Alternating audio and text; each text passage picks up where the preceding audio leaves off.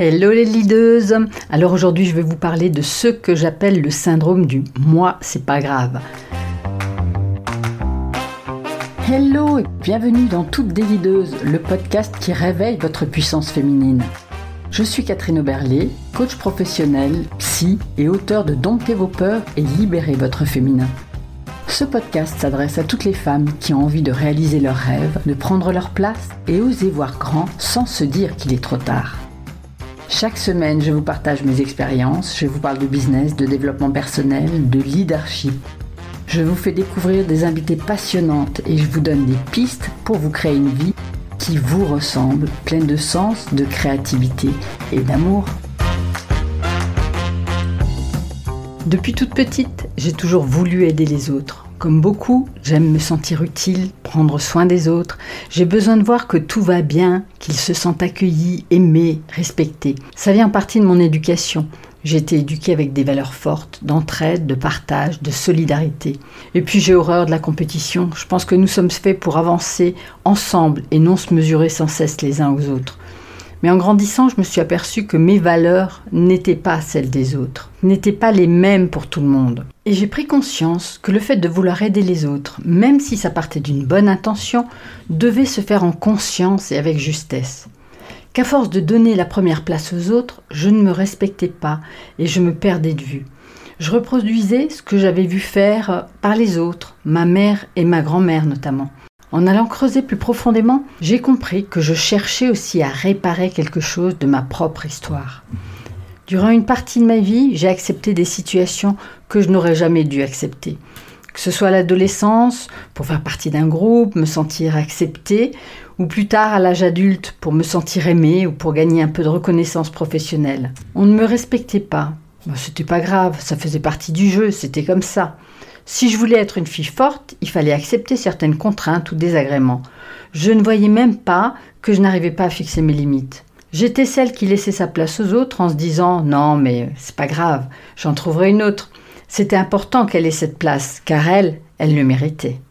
On piquait des idées, on volait mon argent, et je continuais à dire non mais tant que ça n'arrive qu'à moi, c'est pas grave. Et puis ça a continué. Je me suis fait agresser, j'ai eu des accidents, et je continuais à me dire non, mais moi, c'est pas grave. Et puis, il y a eu une montée en puissance, des maltraitances, des violences.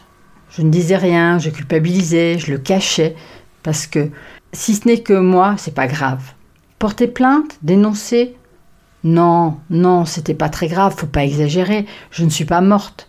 Ce syndrome du moi, c'est pas grave, s'est répété également dans ma vie professionnelle. On annulait mes vacances au dernier moment, on m'imposait des horaires de fou, on m'utilisait tel un bon petit soldat prêt à tout pour se sentir utile et aimé.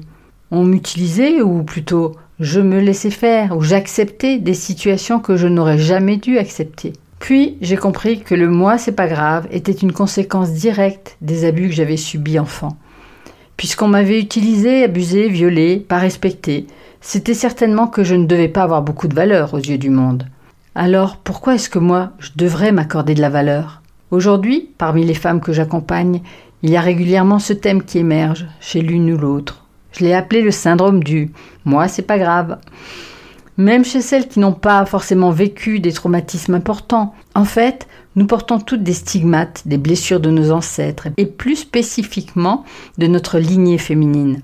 Et nous subissons toutes l'influence d'un inconscient collectif qui est une sorte d'imaginaire collectif dans lequel sont inscrites les règles propres à la condition féminine. Le poids de cet inconscient collectif est lourd et s'active depuis des millénaires. Ça va influencer notre perception de nous, nos croyances, les autorisations que nous allons nous accorder ou pas, voire même dicter des règles sur notre façon d'être une femme, nous imposant de nous sacrifier au service des autres. Ça peut être la mère qui fait toujours passer ses enfants en premier, ou celle qui n'ose jamais s'opposer à son mari, ou encore celle qui fait des heures supplémentaires à n'en plus finir, sans jamais être rémunérée, et qui continue à dire Non, mais moi, c'est pas grave. Ou la cadre qui ramène du travail chez elle, qu'elle finalise dans son lit, après avoir couché les enfants, au lieu de passer du bon temps avec son conjoint, et qui n'ose jamais prendre une journée rien que pour elle. Nous sommes nombreuses à souffrir du syndrome du moi c'est pas grave, la bonne nouvelle est que de plus en plus de femmes se réveillent et disent non à ces dictates. Elles apprennent à poser leurs limites, à dire non à dire oui quand elles le veulent vraiment, à se donner la première place, à se reconnecter à leurs désirs profonds. Je t'en ai parlé d'ailleurs dans l'épisode 6 de dire non, poser ses limites. Va l'écouter si tu ne l'as pas encore fait. Bref, elles reprennent le pouvoir sur leur vie. Elles redeviennent créatrices de leur propre vie. Et la bonne nouvelle, c'est que ça s'apprend. C'est même ce que j'enseigne dans mon programme Leaduse de ma vie. Et si ça t'intéresse, je te mets le lien en note, tu pourras aller voir le programme et même te préinscrire pour ne rien louper du prochain démarrage qui aura lieu bientôt. Car il n'est jamais trop tard pour donner un autre souffle à ta vie. Donc, pour lâcher cette mauvaise habitude qui revient à croire que je suis moins importante que les autres et que si je souffre, c'est normal et c'est pas grave, je te propose de commencer par faire un point sur ta situation actuelle. Je vais te poser une série de questions pour t'aider à avoir une réflexion éclairée. Écoute-les sans jugement. Laisse-toi simplement guider par elles. Imagine que tu as un curseur devant toi et que tu donnes une note à chaque question, une note comprise entre 0 et 10. 0 étant le plus bas, le plus faible et 10 le plus fort. Question 1. Comment te sens-tu aujourd'hui dans ta vie de femme?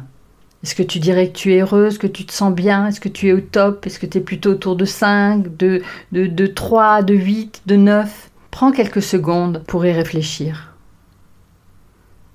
Deuxième question, est-ce que tu dirais que tu es une femme épanouie? Pareil, sur le curseur entre 0 et 10, à combien est-ce que tu mets ta réponse? Question numéro 3, est-ce que tu te sens à ta place? Pareil, réponds, mets une note entre 0 et 10. On continue. Est-ce que tu aimes la femme que tu es dans ton couple ou plus largement dans ta vie amoureuse? Même si tu n'es pas en relation actuellement, tu peux y répondre. C'est peut-être ce qui te manque ou au contraire, peut-être que tu es contente en ce moment d'être seule. Que la réponse soit oui ou non, cherche à, délayer un petit peu, à développer ta réponse. Pas simplement. Là, on n'est plus avec le curseur, justement. Hein mais va chercher, va sentir, qu'est-ce qui se passe, laisse venir spontanément des réponses. Alors, c'est vrai que peut-être que tu écoutes ce podcast en conduisant ou en faisant ton jogging. Bah, dans ce cas-là, laisse simplement venir tes pensées et puis tu prendras un moment plus tard pour les noter. Autre question, est-ce que tu aimes la femme que tu es dans ta vie professionnelle? Là aussi, laisse simplement venir les réponses. Ne cherche pas à contrôler. Reste dans quelque chose de très spontané. Si la réponse est oui, développe pourquoi c'est oui. Si la réponse est non, développe, va chercher pourquoi c'est non. Prends quelques minutes pour y répondre en toute franchise. On continue Est-ce que tu as la sensation qu'il te manque quelque chose dans ta vie? Si oui, as-tu repéré de quoi il s'agit? Et si tu n'as pas repéré, je t'invite vraiment là aussi à te poser et avoir une réflexion plus approfondie là-dessus. Tu peux aussi aller écouter la méditation sur la femme intérieure, une méditation que tu trouveras euh, sur YouTube. Je te mettrai là aussi le lien dans les notes. Cette méditation te permettra d'aborder ce thème-là sous un autre angle. Autre question, as-tu l'impression de prendre suffisamment soin de toi? C'est vrai que là on est en été, c'est un peu plus facile peut-être de prendre soin de soi. Mais qu'est-ce qui se passe le restant de l'année? Question suivante. As-tu mis en place des rituels qui te permettent de te ressourcer régulièrement? Si la réponse est oui, je t'invite à, les noter, à les lister. Et si la réponse est non, bien à réfléchir quel est le premier rituel déjà que tu pourrais mettre en place? Question suivante.